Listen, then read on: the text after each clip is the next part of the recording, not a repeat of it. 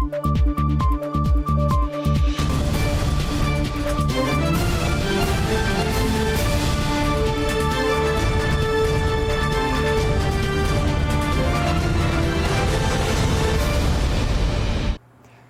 键时刻带您迅速掌握潮流趋势，欢迎您收看《财经趋势四点零》，我是唐杰安。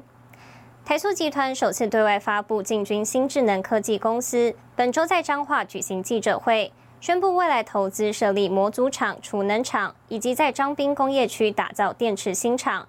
二阶段扩厂后将超越台泥，成为台湾最大的电池新厂。希望能够结合我们台湾很多的厂商。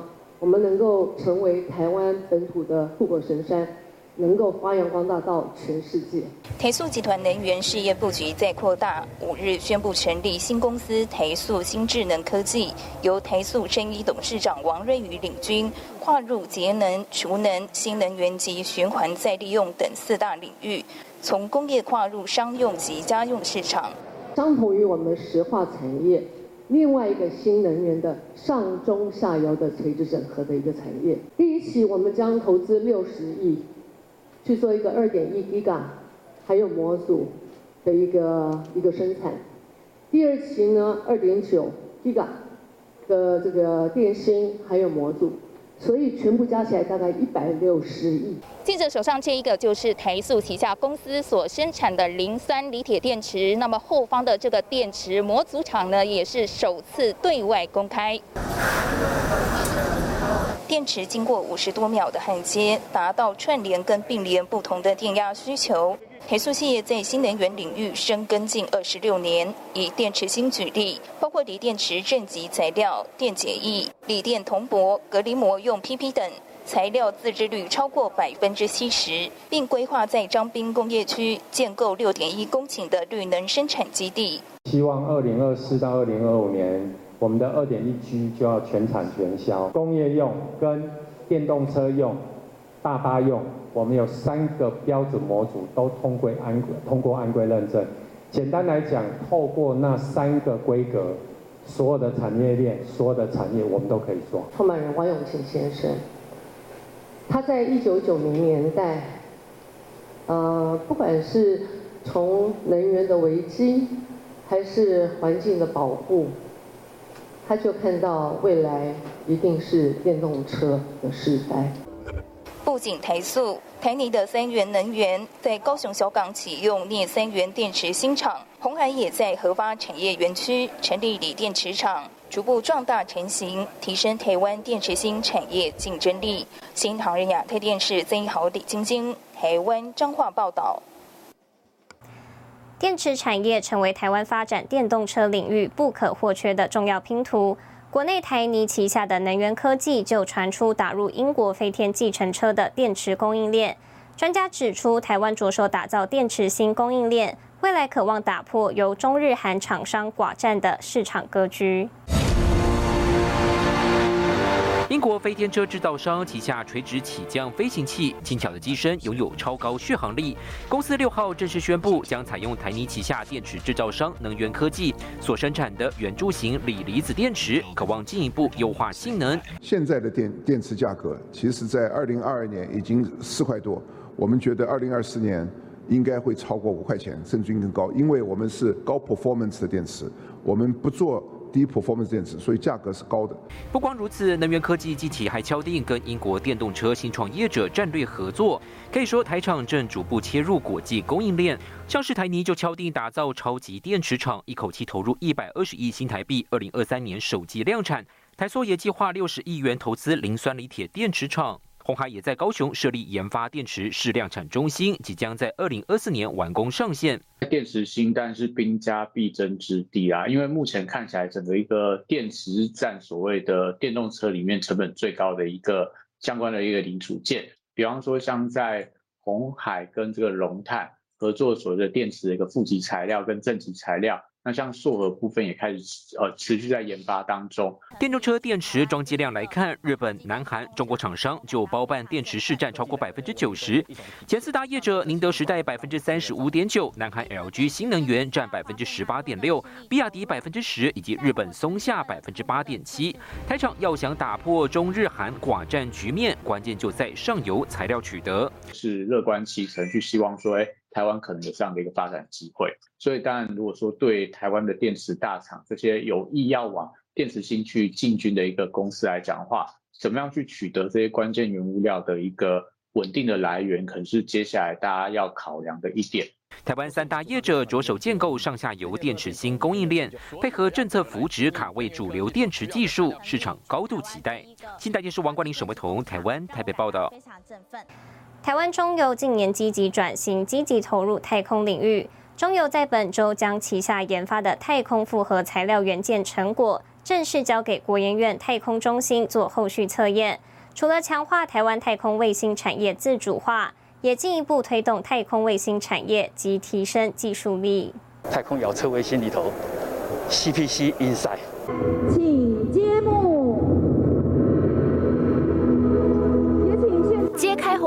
台湾国产光学筹载复材圆筒正式从中油手中交给国研院太空中心。中油研发碳纤复材，和太空中心合作，共同规划太空级复合材料产品研制。中油这次真的是非常成功的把最没有利用价值的那个最常链的沥青啊，为人造卫星要用的这个碳化纤维。中油这次研发的光学筹载复材圆筒，能够应用在遥测卫星，搭载高精密的光学镜头，并能耐受摄氏正负三百度的气温。同时，中油也研发出了高压燃料槽阀建管路镀膜技术，就做到最难的。刚刚讲，我们在上面的这个三百度的温差，变形不能超过头发的十分之一的宽度。那你看这有多难哦？那突破了之后呢？这个就举一反三，而且还可以更多的应用。那这个啊，就是未来性。那希望未来我们的呃太空的产业越来越多的国产的零组件系统可以完成。像中友做的这个是一个做好以后，它未来还是有还是有一定的挑战。哦，要再经过一系列的太空环境。还有发射的一些的严苛的测试。先前台湾卫星计划中所用的碳纤复合材料都是从外国进口，让台湾研发的规模和数量受到了材料输出国的限制。这次中油研发成果，让台湾太空产业往国产国造更进一步。除了太空中心。中油还有精工中心，我们会在整个太空产业里头的，呃，复合材料的部部件，呃，都会有很大的一个合作空间。刚刚三方有签了一个 M O U。当天，中油绿能科技研究所、国研院太空中心和金属工业研究发展中心也共同签订了太空级富材元件合作备忘录，盼能提升技术，共同推动台湾太空产业发展。新唐人亚太电视黄亮简、曾新敏，台湾台北报道。接着带您看到这一周的财经趋势短波。总统蔡英文本周造访美光公司，蔡总统亲自视察美光坐落于台中后里的最先进晶圆制造厂 A 三厂，肯定美光引进最新低润技术以及对台湾长期贡献。台积电前开放创新平台主管苏普里近期转战英特尔。外界解读，苏普利过往负责台积相关生态系统平台业务，加入英特尔阵营后，将有助强化其晶圆代工生态系统发展，引发市场关注。因推特无法确认平台垃圾邮件和机器人数量，马斯克团队认为，由于无法查证推特的假账号数据，收购计划会有方向性变化。日本经济新闻报道，日本三菱汽车过去因为销量低迷，在二零二一年三月停止生产商用轻型电动车。但由于来自日本邮政和物流业者的需求增加，三菱决定十月重启生产。新唐亚太电视整理报道。半导体先进制程竞争激烈，相关设备投资动辄上千亿。市场传出台积电两大关键客户英特尔与苹果。将要参与台积电三纳米以及两纳米的设备投资，好取得额外的产能。一方面代表市况的好消息，也让台积电的代工实力备受国际关注。南韩三星电子日前大动作宣布 GAA 量产三纳米，台积电脚步也没慢下来。媒体报道，供应链传出台积电两大客户苹果与英特尔，为了取得更多晶片，将参与投资台积电三纳米、两纳米的额外产能设备投资，让台积电可产出较多的晶圆供应。时间点落在二零二三下半年与二零二四年，投资金额尚未透露。我们台积电。正在进入一个高成长、结构性高成长的时候。大家看，前年三十 percent，以美金算成长；今去年二十五 percent，今年又是三十 percent。这个台积电已经相当大的公司了啊，在这个还需要这么大幅的成长，就是因为我们技术领先。那往后我们也看到这个成长也会继续。半导体业界分析认为，美系两大客户如果参与台积电投资于先进制程的设备，对台积电而言将是一大创举，等于将打破台积电既有营运模式。而美系厂商加码投资，也代表台积电的代工品质备受肯定。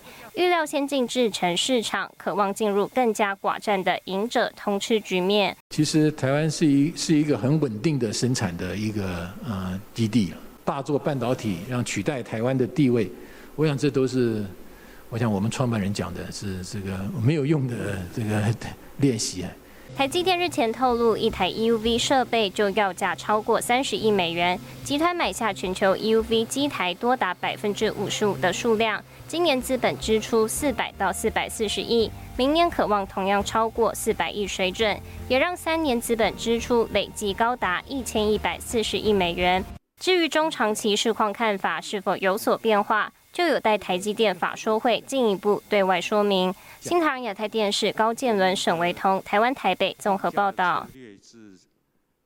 红海投资布局第三类半导体传出消息，红海集团本周宣布投资国内的碳化系基板生产材料厂商盛兴材料，双方合组碳化系联盟，也宣告红海进一步强化车用半导体布局。广院机械旗下盛兴材料引进策略投资人红海集团八号宣布参与盛兴材料科技募资案，投资五亿元，以每股一百元取得百分之十股权。红海借由合作案，将巩固 SIC 基板供应，完善上游车用半导体伙伴布局。跟他们碳化系就是串起 EV 跟这个半导体技术中最呃最关键的一个东西。未来，啊，这个生兴材料和红海，啊，尤其是弘扬半导体，会形成一个非常紧密的上下游合作的关系。圣心材料是台厂少数从事第三类半导体碳化系基板的生产业者，产品涵盖四至六寸的导电型及半绝缘型基板，尤其碳化系长精良率高达七成。SiC 具备高频、高功率、耐高压的特性，将大量使用于电动车的车载充电器及直流变压器，车用电子市场潜力巨大。我们预计在明年的第一季可以开始量产，好，那是六寸的部分。未来我们在转八寸这样的速度，应该也不会落后这个国际大厂太多。供应商会不止一家嘛，那跟其他的厂商呃也会有合作的关系。那希望未来有更多的，呃，这个业界的伙伴愿意加入我们这样一个联盟。红海去年买下旺宏六寸晶圆厂，设立弘扬半导体进行晶圆制造。今年将完成 SIC 产线建制，透过合作案，透过 SIC 供应链的联盟，强化红海在三加三策略中电动车和半导体供应链的垂直整合。新唐人亚太电视池千里、沈维彤，台湾台北报道。传出美国施压荷兰禁止艾斯摩尔出口 DUV 到中国，更详细的新闻内容，休息一下，我们马上回来。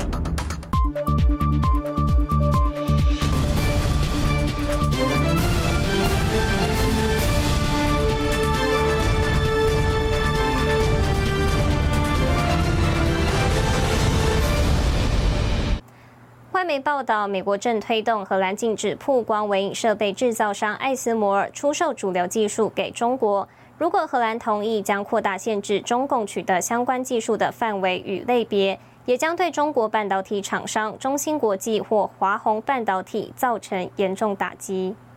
美国对中国半导体与晶片相关企业的制裁力度持续扩大。五日，外媒报道，美国官员正在游说荷兰政府禁止半导体设备制造商艾斯摩尔出售半导体成熟制成所需的 DUV 深紫外光微影技术给中国科技业。If China can't get access to it through ASML, which provides about 95% of this uh, equipment, has a 95% market share globally, it really could put the brakes on their ability to catch up with the U.S.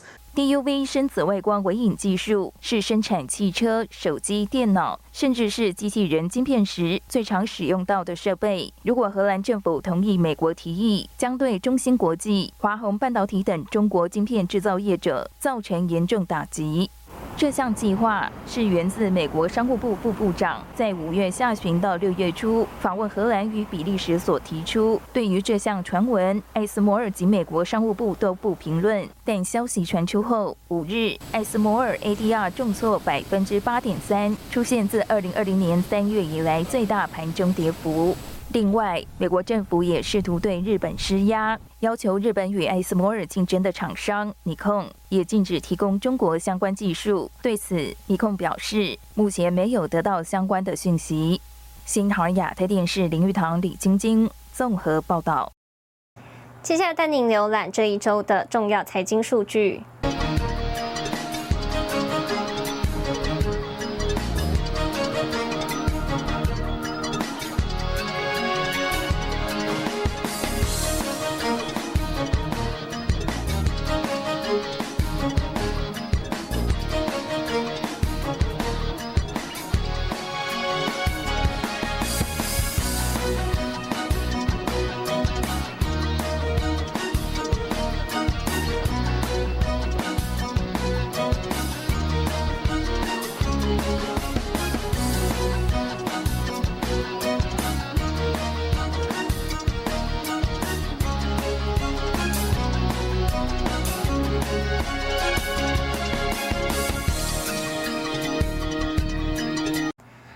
最大规模的影视制作基地今年四月完工，近日首次向媒体开放。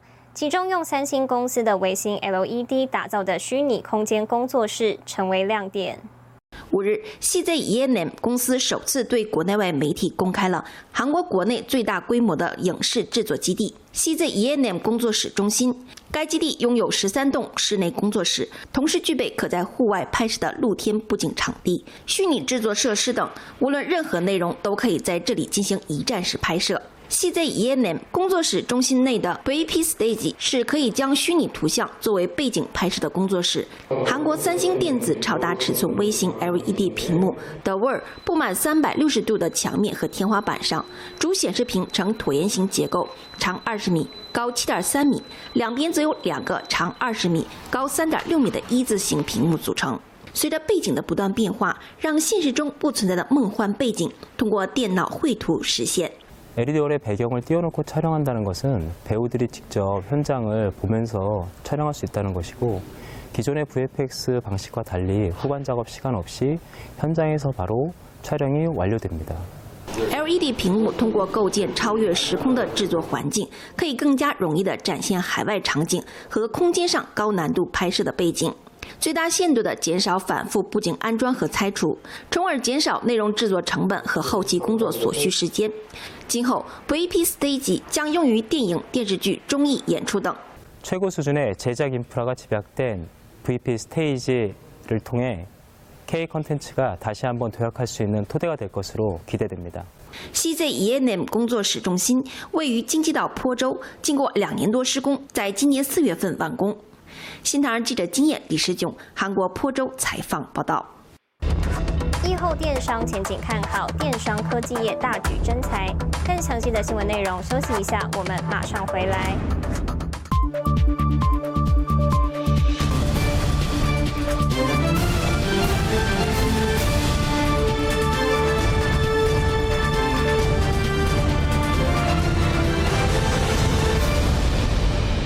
欢迎回来。后疫情时代，电商成为消费新常态。今年毕业季到来，企业积极推动实习计划和就业博览会，大举征才。不要害怕挑战你的上司，包括我在内。电商董事长詹宏志亲自拍影片，对准备进入公司的实习生喊话加油。疫情下，电商产业蓬勃发展，企业大举征才。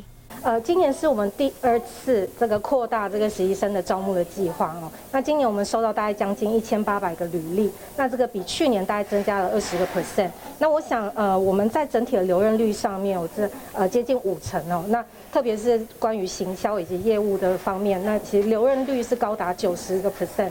电商公司为了新的物流中心招募 AI 等相关人才，开出三百个职缺。而随着电商世代崛起，数据分析师成为电商平台掌握市场不可或缺的角色。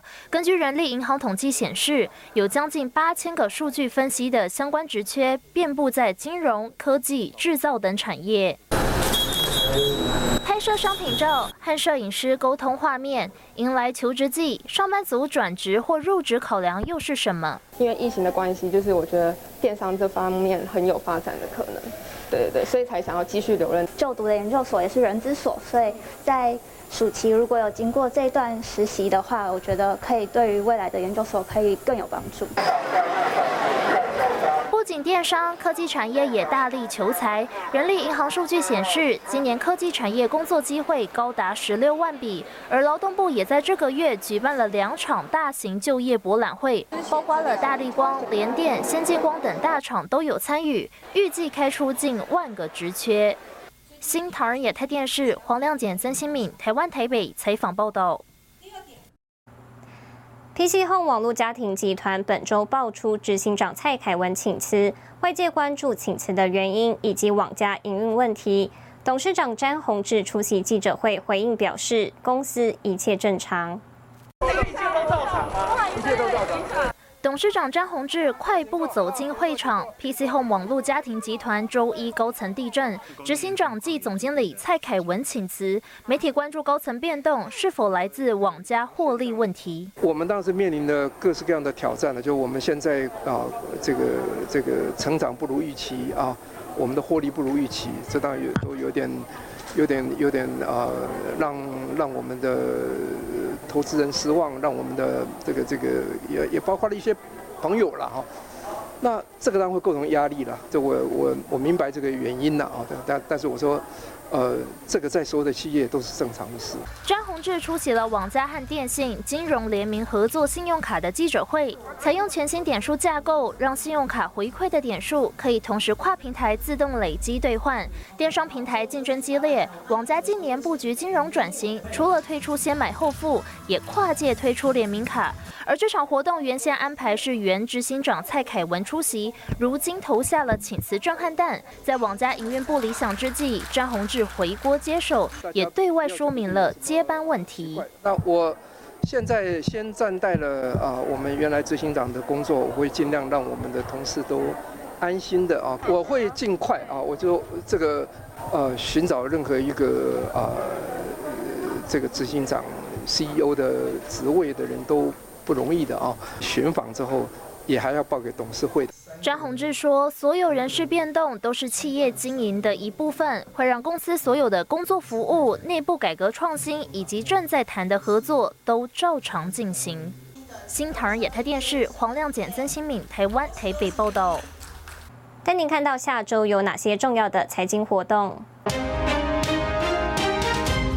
七月十二号，欧元区 ZEW 经济景气指数。七月十三号，韩国利率决议；七月十三号，美国消费者物价指数年率；七月十四号，台积电、大力光法说会。谢谢您收看这一周的财经趋势四点零，我是唐吉安，我们下周再见。